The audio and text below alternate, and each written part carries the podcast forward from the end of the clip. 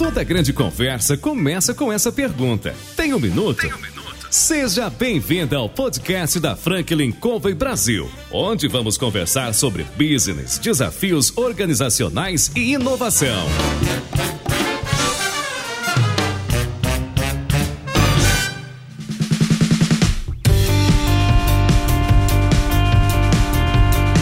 Pessoal, meu nome é João Palmeira, eu sou consultor sênior da Franklin Covey Brasil. Estou aqui para entrevistar CEOs, presidentes, diretores e os, algumas das pessoas mais influentes e importantes na atualidade. Nós estamos na segunda temporada e hoje a gente vai começar o nosso bate-papo aqui com Jorge Frangúlios, né, que é aqui o proprietário, CEO da Oakberry e que, na verdade, já fez a alegria de muita gente, inclusive a minha. E a gente vai ouvir um pouco dele aqui nessa segunda temporada. Então eu gostaria aqui de dizer para vocês que foi um prazer essa primeira temporada. A gente acabou com o Salib Neto lá da HSM e hoje o que a gente vai bater um papo, começar essa segunda temporada, são com alguns empreendedores, pessoas de sucesso que começaram, não é, a sua vida fazendo uma mudança, uma nova pegada. Então nós vamos aqui discutir, ouvir e nós ligamos para o George e perguntamos a ele se ele tinha um minuto. Aí ele disse que sim. Então, Jorge, seja bem-vindo. João, obrigado. Prazer ter aqui você. Feliz de estar aqui com vocês hoje, começando começando a segunda temporada, uma honra. Espero poder suprir as expectativas aí. Bacana.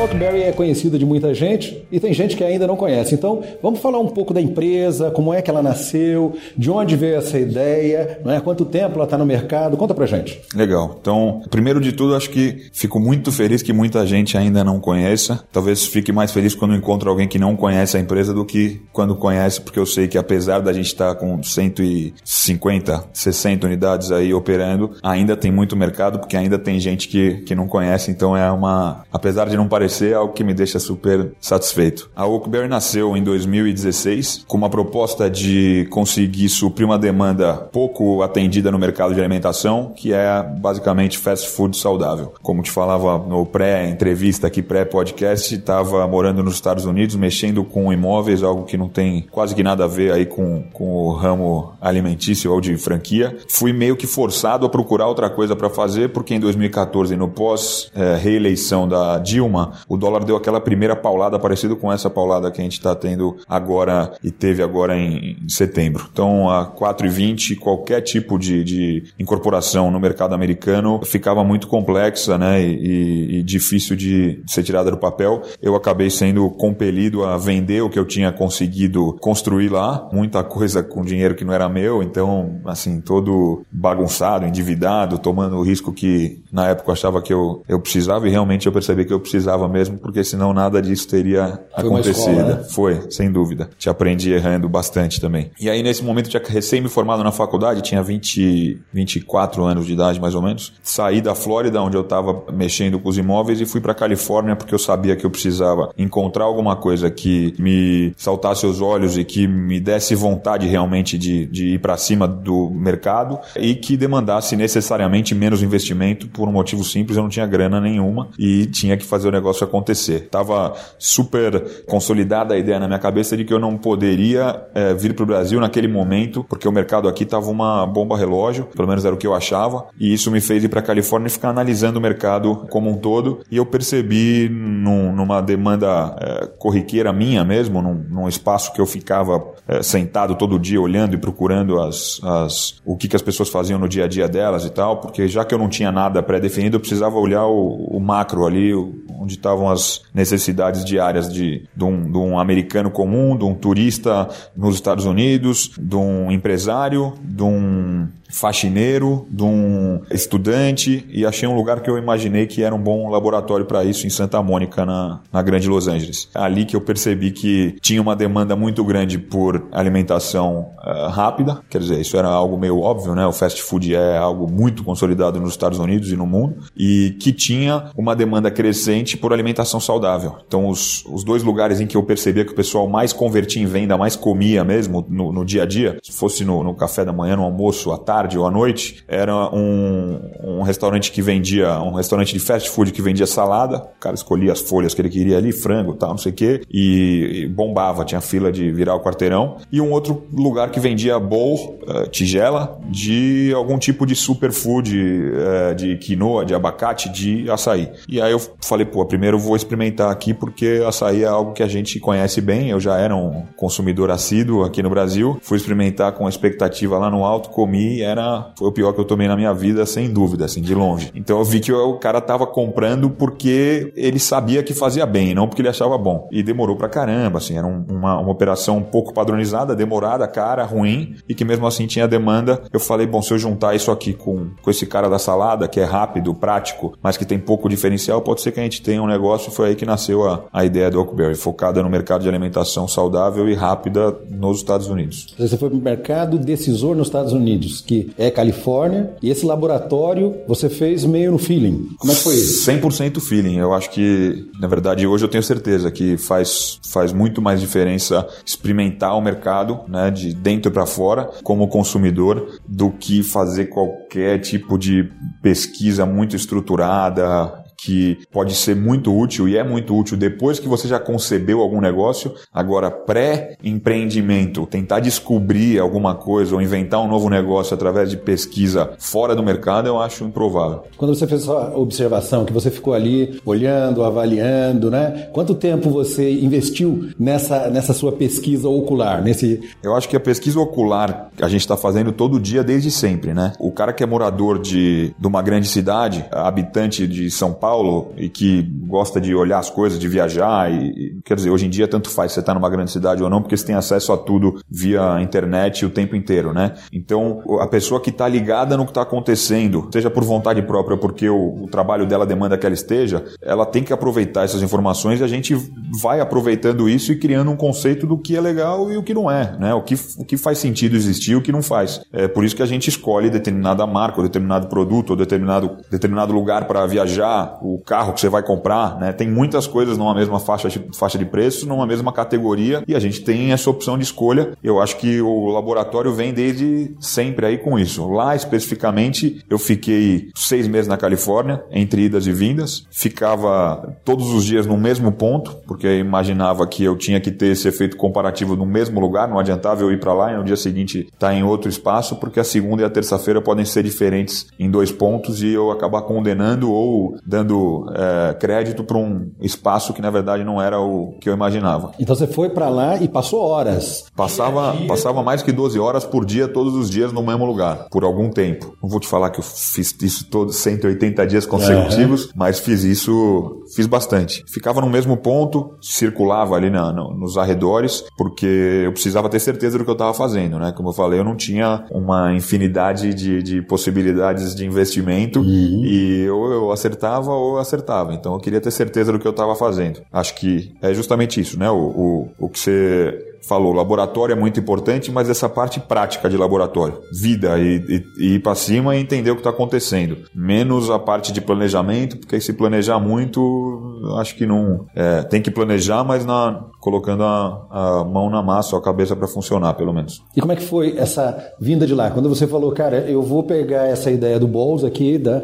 né, da tigela, vou pegar a ideia aqui da rapidez, vou juntar as duas coisas, vou fazer melhor do que eles estão fazendo. Uhum. Né? Como é que foi esse salto? Esse salto, na verdade, foi. Me fizeram dar esse salto e, e mudar. Né? O que eu queria era realmente começar nos Estados Unidos o negócio. Então eu desenhei todo o modelo de negócio para que ele funcionasse no mercado americano. Desde o copo que eu ia usar para servir o açaí dentro, que era um copo americano que tinha que ser impresso nos Estados Unidos, que tinha que estar de acordo com as normas e, e com os regulamentos do FDA lá e tal, até o modelo de, de supervisão das franquias, porque eu sabia que eu tinha que crescer através do mercado de franquia, já já que eu não tinha grana para abrir loja própria e que eu não podia demorar muito. Só que o mercado americano não estava pronto para me receber naquele momento. E eu não digo nem o público, eu digo o mercado dono de, de imóvel, efetivamente. Então, o cara que era dono de um imóvel é, na região que eu queria, ali em, em, Santa Mônica, era um cara que, quando eu digo um cara, eu tô, é a figura de um grande proprietário de imóveis, um fundo oh. gigante ou um dono de shopping center. É muito raro nos lugares mais procurados dos Estados Unidos que tenha o papel do, do proprietário, né? O, o, aquele cara que é dono de um imóvel. Geralmente é um fundo, um grupo, uma holding gigantesca. Bem diferente do que é aqui, né? Completamente diferente daqui. E esses caras não estavam dando a confiança necessária para que a gente começasse o negócio. Eu entendo que eles não, não estivessem, né? Já que eu não tinha uma empresa com histórico nenhum de crédito, eu não tinha mais nada no meu nome, pessoa física nos Estados Unidos que pudesse servir como garantia para um contrato de aluguel, por exemplo. E era um conceito que não existia. Ah, não, eu quero servir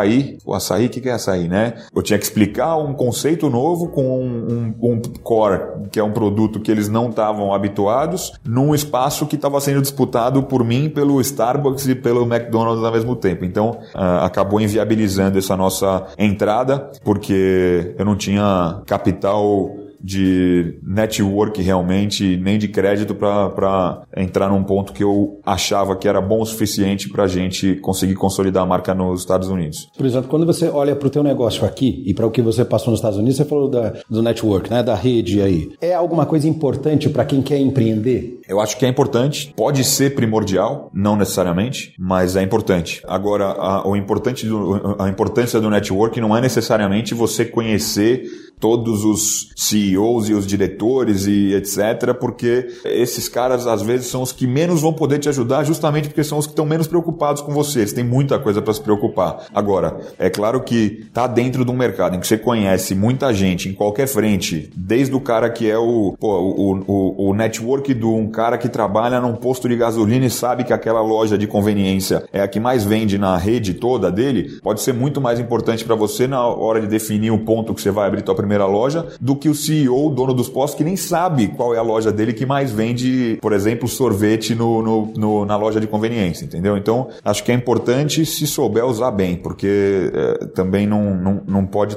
tomar como verdade absoluta que se não tiver um baita de um networking e um networking tier one, não vai conseguir andar para frente. E você provou isso, né? A gente, eu conhecia bastante gente de tudo que é lado, mas é, o feedback que eu recebia das pessoas era muito negativo quando eu falava que eu queria abrir um negócio que era primeiro baseado em açaí, que é algo que já estava em todas as esquinas há 15 anos em São Paulo e no Rio de Janeiro e em qualquer outra capital do Brasil. Isso digo quando a gente já espelhou essa operação e, e decidiu começar no Brasil, né? Esse networking tem que vir para agregar e o feedback negativo eu acredito que seja algo que deva acender uma luz amarela, mas para os dois lados. Pode ser que você tenha um negócio ruim, vale a pena separar para pensar, mas pode ser que você tenha um baita negócio na mão, porque se todo mundo não pensou naquilo ou acha que não pode funcionar, é sinal que você tem mais mercado para abrir. Menor concorrência pelo menos, né? É, é, e, e, e, que é algo que realmente não está no, no, na concepção daquela pessoa que está no dia a dia e que talvez no momento em que ela veja aquilo, aí sim passe a, a fazer sentido para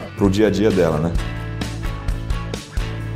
Antes da gente começar o nosso bate-papo aqui, você comentou que você estudou advocacia, né, se formou, mas a intenção não era trabalhar na área de direito. Exatamente. Né, e que, aparentemente, a veia empreendedora está você desde muito tempo. Né? Você foi para os Estados Unidos, começou o teu negócio e houve aí, desde então, um caminho a ser trilhado. Foi é, eu, eu sempre tive muita certeza que não, na verdade, que não ia ser empregado de ninguém e não ia trabalhar em empresa nenhuma, mesmo que isso demandasse muito sofrimento, mais trabalho, etc. Mesmo que não desse certo da primeira, da segunda, da terceira, da décima vez, eu tinha claro que eu funcionava melhor dessa forma. Então eu fiz, fui para a faculdade de direito porque eu sabia que ia me ajudar em qualquer frente, que geralmente o pessoal vai fazer administração, né? Mas eu no momento fiz a decisão tipo administração, sei que eu consigo aprender na prática, direito não. Direito ou você lê e te ensinam, ou você não vai saber nunca, né? E, e é mais fácil ser passado para trás sem saber a parte legal no Brasil, que é complexa pra caramba, do que sem saber, né, calculadora a gente consegue resolver de outro lado, dá para aprender, dá para ter uma, uma noção mais básica. Então eu preferi ir por esse caminho para me ajudar justamente porque eu sabia que eu ia empreender e advogado é caro, né? Então saber que você precisa menos de um no começo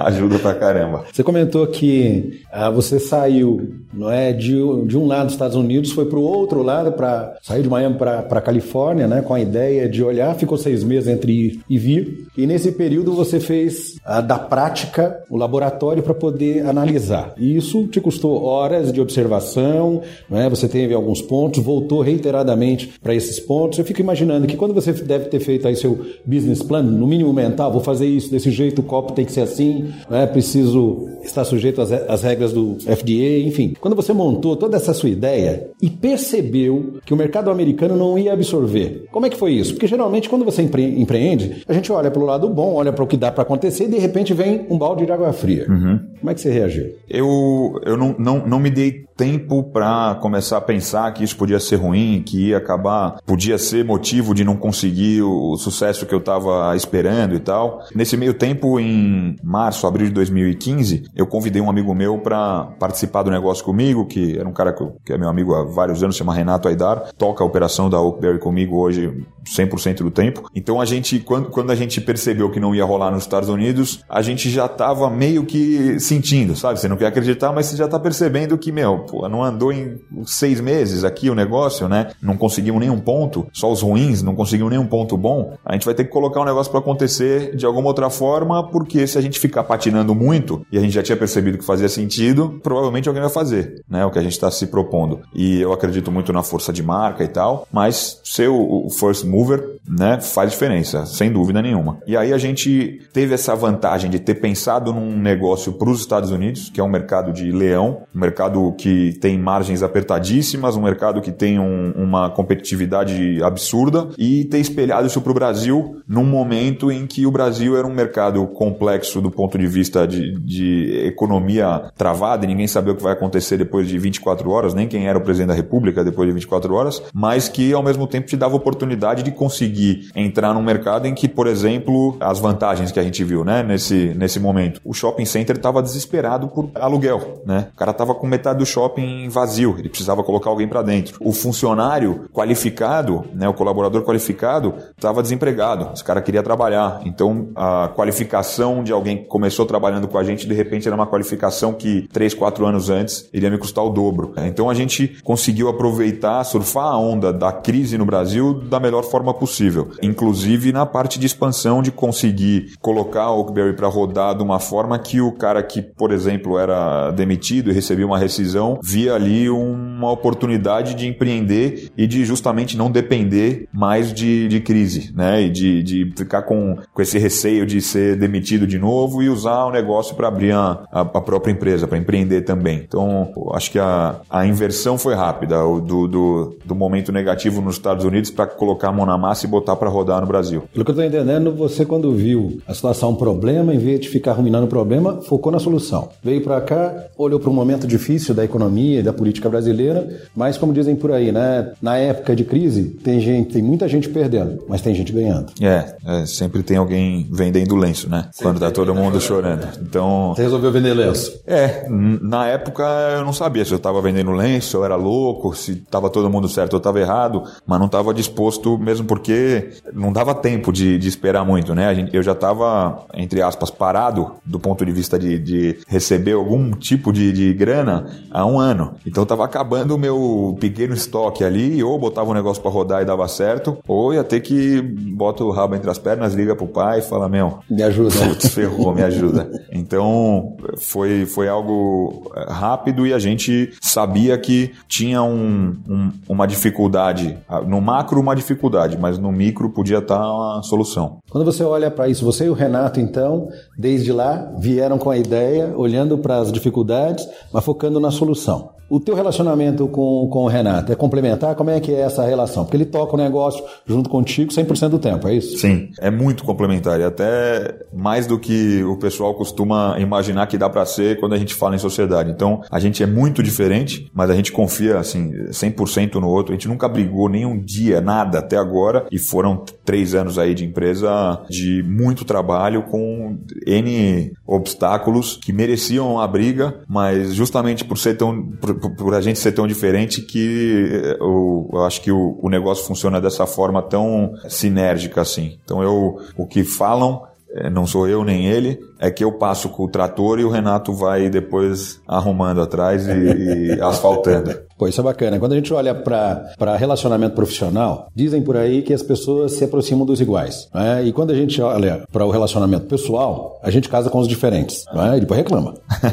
e reclama nos dois lados. O pior é sim, é isso, sim. né? Mas você está mostrando de que as diferenças que existem entre vocês, elas criam essa sinergia que você comentou, né? E que a gente ensina aqui na Franklin, que é o hábito número 6, né? Que o Covey compartilhou. E de que essas diferenças elas são realmente benéficas, porque um faz alguma coisa, não é? Tem um ganho, o outro tem habilidades diferentes. Essa complementação, pelo que eu entendi, nesses três anos vocês saíram de zero para quantas unidades? No mundo, hoje 150. 150 unidades. Quer 150. Dizer, você está falando no mundo porque a gente só não tem aqui, não está só no Brasil? A gente não está só no Brasil. Onde mais a gente está? Hoje a gente está em Dubai, nos Estados Unidos, na Austrália, Portugal, na Espanha e muito em breve China, Peru, Arábia Saudita, os outros Emirados também. Então o negócio está Quer dizer que são culturas diferentes que vocês têm que gerenciar uma série de variáveis, acredito eu. E isso deve ser um desafio. É um desafio. Tô, tô, tô aprendendo ainda, né? É, quer dizer, tô aprendendo ainda. Eu vou aprender para sempre, eu acho.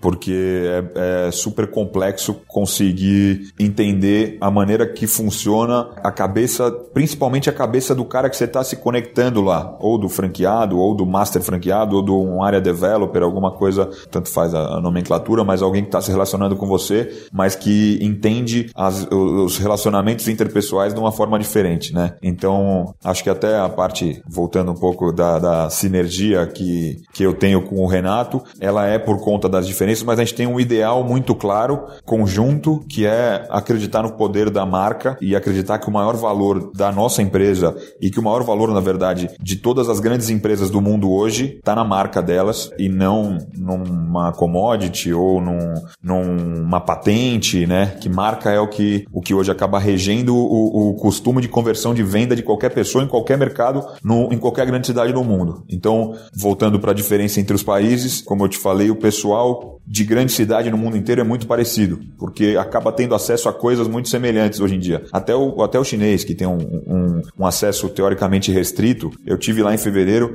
ele é restrito, mas a maneira, o modus operandi de eh, mídia social e de contato com as pessoas e de loja, de converter em venda e do que gosta, é muito parecido. O chinês com o, o, o árabe, com o brasileiro, com o americano, com o australiano, e isso ajuda a gente a se comunicar de uma forma já meio é, pré-estabelecida, sabendo que é aquilo que o público está procurando. Como a gente acaba sendo encontrado e não indo atrás desses parceiros, é, eles já, já fica claro para a gente que eles perceberam o que a gente está se propondo a fazer. Porque como eu não fiz uma propaganda ostensiva, como a gente nunca fez uma propaganda de seja um franqueado. Como eu nunca coloquei nada é, específico para nenhum desses mercados e, e, esse pessoal chegou até a gente por algum motivo, é sinal de que o que a gente está fazendo com a marca está dando certo. Pelo menos é dessa forma que eu vejo. Eu acho que então essa, essa, as dificuldades que a gente tem com as culturas, elas se eliminam no ponto em que a gente está acreditando na marca de uma mesma forma. Quando a gente fala de um, um negócio, é, geralmente ele tem o print, né? Ele tem a digital de quem o criou, não é? Então a Oakberry tem a digital, a sua e do Renato, né? E isso provavelmente foi um diferencial, é o diferencial, como você está comentando, porque você entrou num mercado de gigantes, né? A gente sabe que a concorrência é grande, Brasil é, se não é o único, é o principal produtor. Dá para falar que é o único. É o único, né? Quando a gente olha para isso e você olha para diferentes pontos, porque você tem 150 pontos, mas quantos estão no Brasil? No Brasil, 142 hoje. Então, quando a gente olha para 142 diferentes estados, a gente sabe que tem peculiaridades regionais. Por exemplo, exemplo, você comentou que quando é, 2016, quando vocês vieram né, e começaram todo o desenvolvimento, os shopping centers tinham uma característica, uma necessidade de ter não é, as suas áreas locadas, e você comentou sobre o indivíduo que veio até você, que te custaria quatro vezes mais se fosse antes. Como é que é passar essa ideia, essa cultura que vocês conseguiram imprimir na Oakberry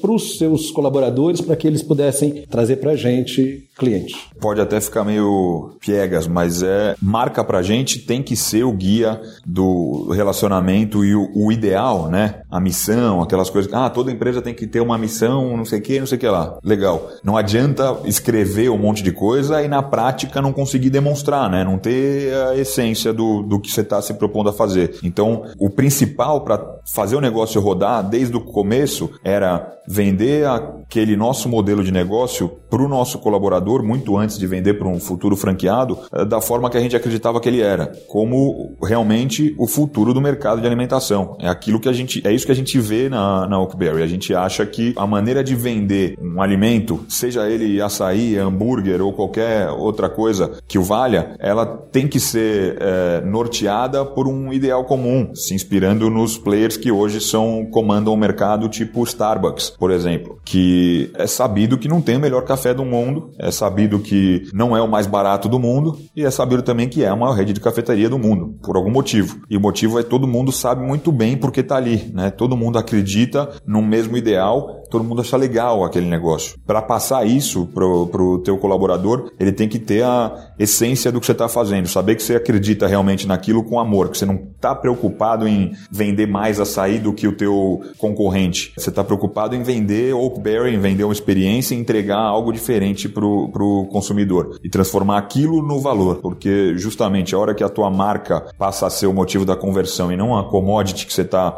é, processando para entregar para o cara, ninguém consegue te te, pegar. Então você está dizendo para gente que se eu penso em empreender e se eu penso em crescer, por exemplo, via franqueados, enfim, de qualquer maneira, eu preciso desde o começo ter muito claro para mim o valor daquilo que eu estou entregando. Uhum. Isso, na verdade, é uma chave importante do teu negócio? Eu acho que é a, a, principal. O mais complexo é que é um, é um valor muito difícil de explicar, porque ele não fica no campo racional das ideias. Ele não fica no... Tem alguns livros até que eu já li que falam disso, né? Ele não fica no neocórtex, que é onde está a parte racional, que você entende. Ah, tá bom, tomo água porque estou com sede. Ele justamente está na outra parte, na parte emocional, no sistema límbico do cérebro que é o que é, não te explica por quê. Você está com sede, ponto. Você sentiu que você está com sede, né? Aquela parte que envolve o sentimento e que é, no final das contas, o que define a compra do cara né? O que define qualquer atitude que ele toma, na verdade. A escolha não está na parte racional, a escolha está no sentimental. Isso é, é, é, comprovado. Se você quiser muito comprar alguma coisa, mas você não está sentindo que você deve, por algum motivo, mesmo que racionalmente faça, você não vai comprar, ou você não vai viajar para aquele lugar, ou você não vai sair de casa, sei lá. A gente não consegue entender. Então,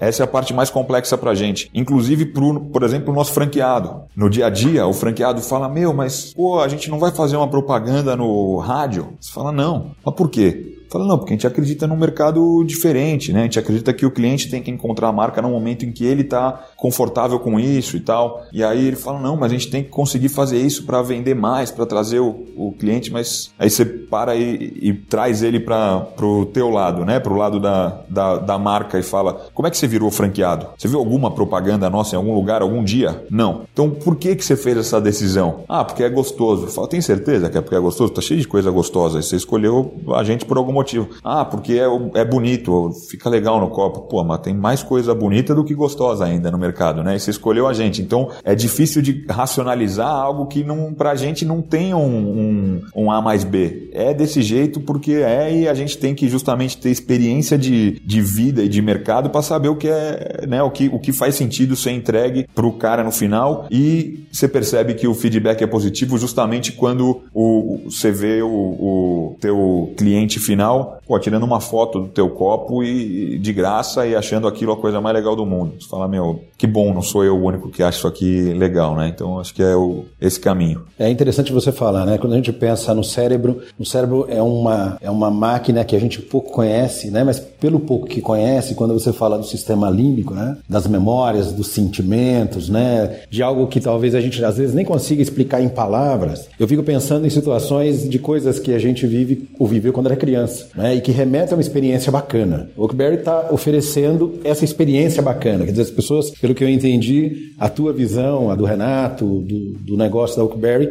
é olhar e dizer o seguinte: o cara vai ter uma experiência, quando ele está pronto para ter essa experiência, não só porque o açaí é bom, mas porque é um conjunto de variáveis que trouxeram ele e que trazem os teus franqueados para quererem trabalhar com a marca. É isso aí? É, eu acho que é, é por aí. É por aí. O açaí muito bom, pô, uma hora podem fazer um melhor, né? Hoje eu acho que não tem, mas uma hora podem fazer um melhor. E por aí vai, um atendimento de mais excelência, algo mais rápido, algo mais padronizado. Pô, dá pra fazer tudo isso, né? Então é por isso que eu acho que tem que ter um conjunto de tudo isso que entregue essa experiência, essa experiência não racional, mas que faça o cara tá ali e entender o propósito e converter em venda sempre, que é, é o assim, ele entendeu o porquê daquilo, né? O, a razão pela qual ele tá indo até você pela, pelo gut feeling dele, pelo sentimento, e não porque é o mais barato, por exemplo. Você pode ter um grande business porque você é o mais barato e você faz dumping, você vende mais que todo mundo e tem uma margem menor, mas arrebenta no volume. Pô, maravilhoso, é um grande negócio.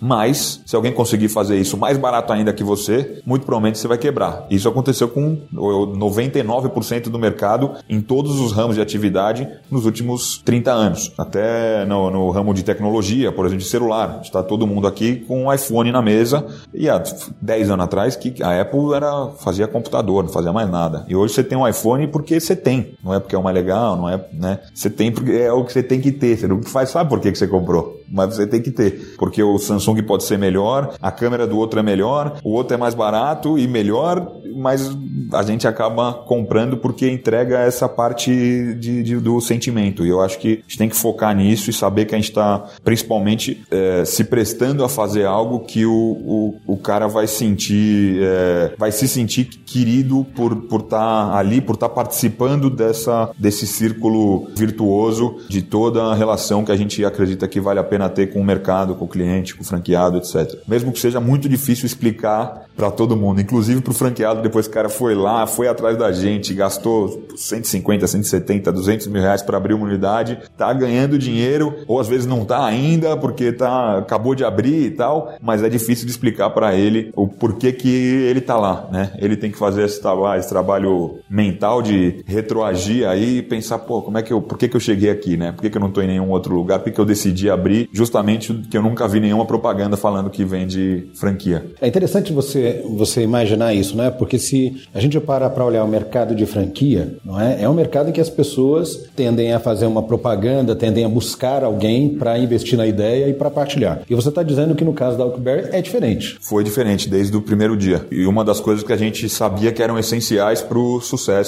da, da marca. Pode ser, eu acho que é, provavelmente se a gente abriu 140 unidades em dois anos sem fazer propaganda, capaz que eu tivesse aberto 300 ou 500 se eu tivesse feito propaganda. Mas com certeza a qualidade de toda a experiência, desde da minha, da minha satisfação pessoal como fundador do negócio, até a do cliente que está lá embaixo recebendo o copo dele agora em Cuiabá, ia ser muito diferente. Então, pensando num, num, num case de, de franquia, foi muito bom, dava para ter sido melhor, considerando a, a, o momento de mercado que a gente pegou, a gente foi a franqueadora que mais cresceu em número de unidades proporcionalmente no Brasil nos últimos dois anos, basicamente porque a gente saiu do zero para 140, então difícil alguém ter crescido, ter crescido né? mais, mas eu, eu acredito que essa demanda orgânica é algo que, que é um dos fatores preponderantes para a gente estar tá conseguindo ter sucesso e, e essa constância, é, mesmo nas unidades que estão abertas há mais tempo e nas, nas que estão inaugurando hoje, amanhã e depois e depois, já abrindo com uma consciência do cliente, dele fazer parte do negócio e entender que aquilo é, é feito justamente para que ele se sinta dessa forma, entendeu? Quando você olha para o teu negócio hoje, é, eu fico imaginando, você comentou, né, nós temos unidades fora do país e ainda existem outras a serem abertas. Como é que é gerenciar a mesma qualidade do produto não é, em culturas tão, totalmente diferentes a uma distância tão grande? É difícil. É, a gente tem que primeiro confiar muito em quem está com a gente em todos os lugares. Na verdade, esse é o segundo. O primeiro é a gente tem que ter certeza que está todo mundo caminhando por aquele mesmo ideal que eu te expliquei. Então, se o cara tem certeza que a aquela experiência é a, a melhor para entregar para o cliente, para ter sucesso e para consolidar a marca na cabeça do público no país dele, esse cara vai fazer isso porque já viu acontecer e viu que funcionou. Ou pelo menos tem funcionado no Brasil, tem funcionado na Austrália, tende a funcionar nos Estados Unidos, um país mais complexo que demora mais, tende a funcionar na China, tem funcionado na, nos, nos, países árabes, então eu acho que contar com, a, com essa compreensão. E o primeiro gargalo para a gente para definir se aquela pessoa vai ou não ser nosso parceiro é justamente ter certeza que o cara entendeu o que a gente quer como, como conceito de marca e percepção de marca para o público, entendeu? Esse é uma das, um dos pontos importantes para você poder aceitar um parceiro de negócio? Esse é o mais importante. O cara pode ser um super gestor,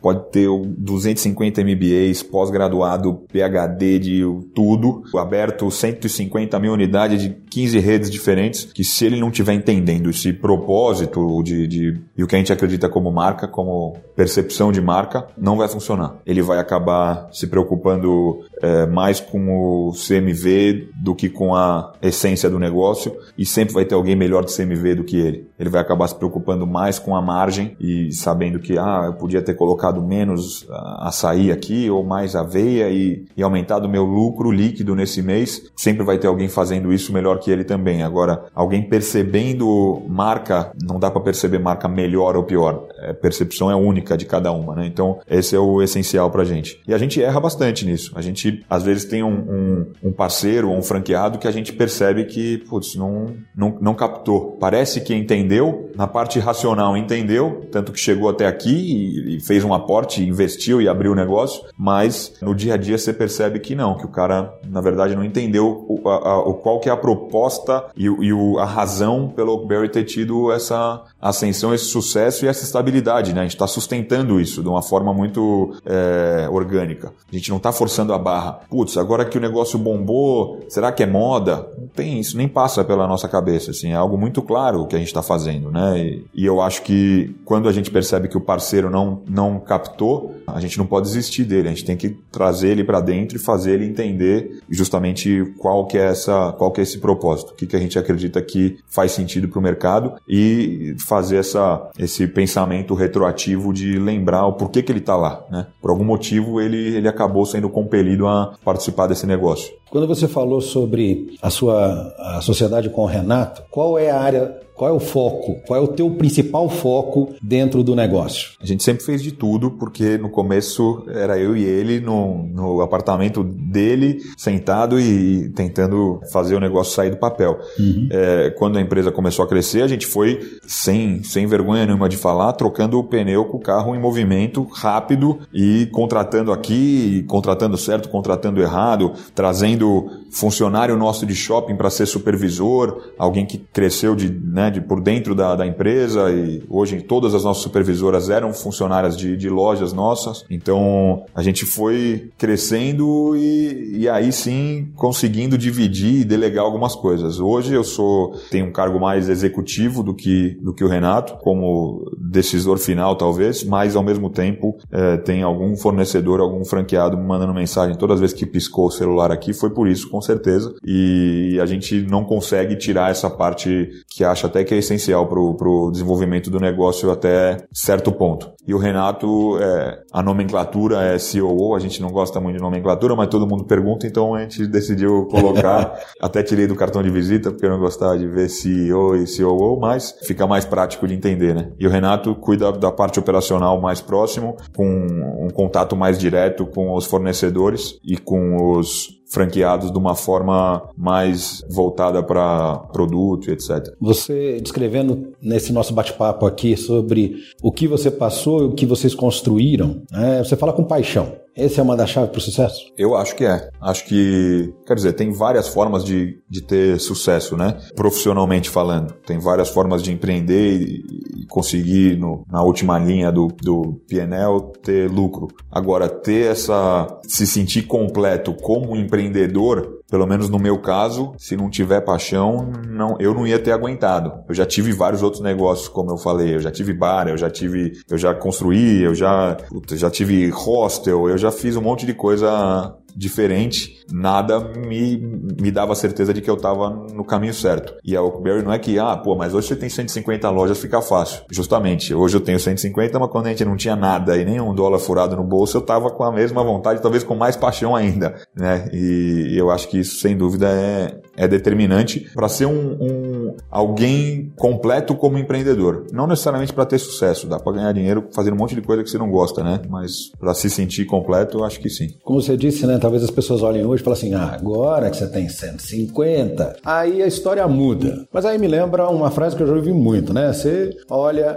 para pinga, mas não vê os tombos. Uhum. Né? Porque para chegar até aqui não foi fácil. Eu imagino que vocês devem ter trabalhado muito, né? você e o Renato, como você falou, lá no apartamento e daí para cá e ainda trabalham. Bastante, bastante. É, o pessoal é muito mais confortável ver a parte boa, né? Uhum. Mas eu nem culpo, porque a gente, mesmo a gente, né, tem um, uma visão que acabam, acabam vendendo a parte boa só e você esquece da parte ruim. Hoje que o, tem muito mais acesso justamente a esse tipo de mídia, né? Podcast, é, é, é trazer o empreendedor para um para uma, uma forma de é, se comunicar mais mundana. E isso acaba ajudando para entender que tem um monte de percalço aí e tal, e, e aquela história de, ah, você te, ah, putz, nasceu com a bunda virada para a lua, meu, você teve muita sorte, não sei o quê. E o cara pô, acorda 11 horas da manhã todo dia, vai dormir às três, num, num, nunca pagou um boleto na vida dele e, e, acha que teve sorte porque você conseguiu fazer qualquer coisa. Fala, pô, né? Experimenta, te, tenta ser sortudo também, né? Não adianta ficar desviando das coisas boas que aparecem. Então faz sentido analisar o, todo, todo o caminho de qualquer empreendedor com a parte boa e com a parte ruim. Eu gosto de olhar mais para a parte boa, acho que ela é mais. A gente aprende mais com a parte boa do que com a ruim. Pintam o empreender, o, o, o, empreender no Brasil como sendo o pior dos mundos, é uma loucura, você tem que ser muito corajoso e não sei o quê. E até certo ponto é bom que pintem assim, porque você elimina todos os medrosos antes deles começarem. Então 99% das pessoas já fica sem coragem de começar, porque toda matéria que você lê, blog na internet, até o valor econômico, falando de algum empreendedor, é o cara falando como é difícil empreender no Brasil. E, meu, é difícil empreender em qualquer lugar. Vai empreender nos Estados Unidos, que todo mundo é empreendedor. E tem 50 milhões de empresas abrindo todo dia, né? Que é um mercado de cheio de gente com, com experiência, cheio de concorrente em qualquer coisa que você for abrir. Então, cada mercado tem sua dificuldade, mas acho que o empreendedor, ele precisa trabalhar, ter uma noção clara do que ele está se propondo a fazer. Se ele fizer isso, não precisa ter tanto medo assim de empreender no Brasil, não. O Brasil é bom pra caramba para ganhar dinheiro também. Quando você, você pensou em empreender, empreender né? você disse que teve hostel, você construiu, né? você está aqui hoje com a Oakberry. Quando você olha para a tua vida, o que é que te motivou a empreender? Teve alguma coisa, alguma situação ou alguém que você disse para si, é isso que eu quero? Teve, teve várias. Outra coisa que eu acho que é complicada no Brasil é que é muito muito feio no Brasil ser rico ou querer ser rico ou achar legal que o cara chegou lá de alguma forma, né? Em todas as frentes. O jogador de futebol, o cara acha um absurdo que o jogador de futebol ganha o que ganha. O empresário, o cara acha um absurdo que o cara ganha o que ganha. Isso é algo que está incrustado na cultura aqui e que eu acho que é um atraso tremendo para todo mundo, porque como é feio ganhar dinheiro, o cara que não é muito peitudo, ele desiste antes de tentar, né? Ele, ele fala, meu, mas o que, que vão achar de de mim, né? Se eu, se eu for para cima e se eu tiver sucesso. Porra, como é que você vai ajudar alguém sem ter dinheiro? Como é que você vai ser filântropo se você não tem um, um né? Se chacoalhar de ponta cabeça não cai um real, você vai ajudar quem? Como? Então, essa imagem eu, eu sempre tive muito clara de que conseguir chegar lá independente do, do, do que isso agrega financeiramente, é algo que faz bem para você e que te completa. E o, o, o, dinheiro, o sucesso, o reconhecimento, é tudo consequência, né? Eu acho. E, e te dá o poder de poder usar isso por um lado muito bom de conseguir fazer as coisas acontecerem de uma forma mais justa. É, eu acho que eu sempre tive muito clara essa visão, sempre gostei muito dos Estados Unidos. O meu, o meu avô, pai do meu pai, é um cara que chegou aqui com nada no bolso e e, foi um, um, empresário de muito sucesso na década de 60, 70, conseguiu chegar lá com o terceiro ano do ensino fundamental completo, é, fugitivo de guerra, pô, escrevia para a revista de, de medicina e, e, abriu uma empresa que foi a maior cozinha em, em escala industrial do, do país, sozinho, do nada. Então, e eu sei o quanto ele ajudou a, as pessoas não é ajudar dando grana, mas é ajudar dando oportunidade, dando possibilidade, pagando imposto, fazendo o mercado acontecer dessa forma, né? Então eu sempre gostei muito dele, inclusive ele chama Geórgio também, me, me inspira muito. Tenho, não só ele, o, meu, o pai da minha mãe também, para não ficar com ciúmes, porque esse está vivo, então pode ser que. Mas é, é um cara em que eu sempre me, me inspirei, sempre gostei desse tipo de, de história e sempre preferi a maneira com que o empreendedor e o cara de sucesso em qualquer frente, no esporte, na música, né, é visto nos Estados Unidos, por exemplo, e não no Brasil. Eu ouvi agora. Porra, como é que a Anitta ganha o que ganha? Você fala, porra, como, como, é que ela, como é que ela não vai ganhar o que ela ganha? Se você tá aqui comigo, sentado comigo, falando dela, é sinal que ela, né, o valor que ela tem. E nos Estados Unidos o cara acha pouco quanto ganha um, um, um cara que tá na televisão o dia inteiro, alguém que, que consegue criar algum tipo de cultura, seja na música, seja por muito tempo ou por pouco, eles entendem o valor que essa pessoa traz pro, pro mundo como um todo, né? E aqui não, aqui é, é complicado. No Brasil é feio ser rico e feio fazer sucesso e precisa mudar, porque é um dos fatores que travam a economia aqui, sem dúvida é esse. Recentemente eu estava batendo papo com um colega e ele comentando algo que tem a ver com o que você está dizendo. Ele diz: Olha, Brasil é um celeiro de oportunidades. Para empreender, você tem chance. E, e, o que eu vejo é que às vezes é o mindset, a maneira como você encara a situação. Não é? Porque você acha que não dá, você está certo, mas se você acha que dá, vai custar algum tipo de trabalho, de foco, de dedicação é? E às vezes as pessoas não querem pagar o preço. Acham que as coisas têm que cair do dia para a noite no colo. E não é assim que acontece, né? Quando você olha para cá, eu queria saber o seguinte: você tem mais um minuto? Eu tenho, claro, quantos precisar. Muito bem. Então, olhando para a tua experiência acumulada aí ao longo dos anos, não é, em diferentes áreas em que você empreendeu, dos momentos de sucesso e de desafio que você passou, até chegar à ideia do que hoje é a Oakberry e desse histórico. Se você tivesse que dizer, João, se eu tivesse que falar para alguém que quer empreender como eu sempre quis, que está aí no mercado. Você empreendeu, você comentou, né? A tia Dilma estava no, no, momento dela e era um momento difícil. A gente vem numa situação de crise, particularmente desde final de 2015, começo de 2016, e vocês abriram exatamente nesse momento. Ou seja, no momento em que muita gente estava chorando, você vendendo lenço. Né? E vendeu é? muito lenço, ainda bem, né? E vai continuar vendendo. Então, se você tivesse que dizer assim, gente, você quer empreender, olhando para o que você vivencia, para aquilo que você acredita, o que é que, em linhas gerais, você diria para a pessoa? Eu acho que quanto menos você olhar para os para os problemas ou para as partes que você necessariamente tem que passar e mais você olhar para o longo prazo, né? mais você olhar para o eyes on the prize, né? para os olhos no prêmio no final, que você sabe que é o, o, que você quer que aconteça, mais fácil o teu caminho vai ser. Então, quando você vai fazer o, aquele, o, o, bolo, você não precisa ficar pensando na farinha, no ovo, no leite e tal, porque você sabe que no final das contas, o que vai aparecer para todo mundo é a cereja na ponta. Então, é muito mais fácil olhar para a cereja que está no topo do bolo, sabendo, você já sabe que você vai ter que fazer tudo aquilo até colocar a cereja lá em cima. Se você pegar a cereja e jogar na bandeja, ela cai, não tem onde ficar. Então, olha para a parte que é a, a, a solução que está lá e que todo mundo sabe que, é, que, é, que vale a pena, que é o sucesso, que é algo funcionando, gerando emprego, pagando imposto, criando conceito, mudando o mercado. Olha para essa parte porque o resto acaba acontecendo. Quando você sabe onde você quer ir, é muito mais fácil de, de, de conseguir chegar. Bacana. Quando você, olhando para a cereja, olhando para o que você queria, você sempre teve gente apoiando ou também tinha gente que de alguma maneira tentava desacreditar ou dar um conselho de você mudar a ideia? Eu dificilmente tive gente apoiando. Quando, quando apoiava era aquele tapinha nas costas, tipo, ah, vai abrir um negócio de açaí, que legal, hein, meu? Vai abrir um quiosquinho de açaí no shopping? Falava, não, pô, é um negócio diferente, o conceito é outro tal. Ah, tá bom, legal. Virava pro lado e falava, meu, o cara vai abrir, como é que vai pagar aluguel do shopping vendendo copo de açaí? Falava, puta, não entendeu. Será que eu tô maluco, né? Mas é, essa parte justamente que eu acho que é boa, porque se todo mundo. Eu, depende muito com quem você fala também, né? É, acho que não dá para ouvir todo mundo. É igual quando você fica ouvindo muitas dicas de alguém que, pô, você vai ouvir muitas o teu, se o teu banker, o cara que investe o teu dinheiro, tá duro, você fala, meu, será que eu, será que eu vou na desse cara, né? Então, vale a pena entender quem está te dando essas dicas também. É óbvio que se, se as críticas são constantes, você tem que pegar elas, colocar na tua cabeça aqui e olhar para ver se você não é maluco, né? Você está tentando vender areia na praia, na verdade, e não está percebendo. Agora,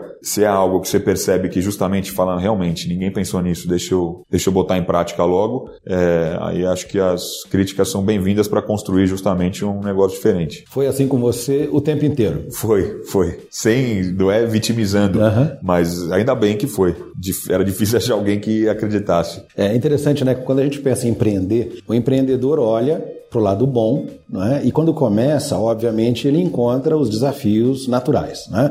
Vai ter que trabalhar acordando mais cedo, dormindo mais tarde, vai ter que chutar o escanteio lá cabecear, né? porque você tem que começar a fazer, e depois de um tempo, quando a coisa caminha, quando já está solidificada, não é? quando você vê os resultados, aí a visão é outra. Mas o grande desafio talvez seja esse, né? quando você olha para isso. Olhando para toda essa história bacana não é? do teu negócio, para mim foi um prazer ouvir você aqui foi uma aula de, é, de pensar fora da caixa, de ter resiliência, de ter foco, é, para poder conseguir alguma coisa. Isso é muito bacana. É? Eu acho que vocês têm todo todo merecimento do que conseguiram, ainda vão conseguir muito mais. Se Deus quiser, obrigado. Cara, obrigado pelo seu tempo. Espero que a gente possa lá na frente voltar bater um papo novamente e espero ainda que as pessoas que estão ouvindo a gente que não experimentaram, que vão lá, é? vão saber como é bom é? e vão poder ter esse sentimento e lembrar da, de tudo aquilo que você compartilhou com a gente. Muito obrigado. Viu? Tomara que tenha bastante gente que ainda não conheça, mais gente para fazer parte do, do time. Eu que agradeço. Acho que foi legal pra caramba o bate-papo. Faz muita diferença quando justamente a conversa tem essa, essa sinergia, a gente entende do que a gente está falando e está na mesma página. Então eu que agradeço, João. Obrigado e espero o convite para voltar o mais rápido possível. Com certeza. Um prazer. Obrigado. Valeu.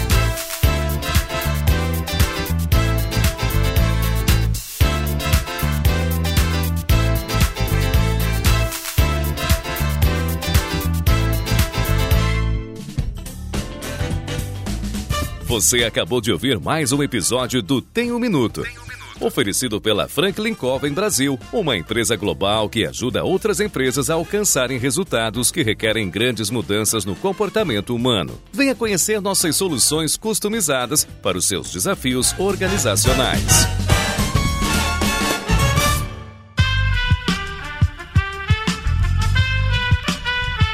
Este podcast foi editado por Aerolitos Edição Inteligente.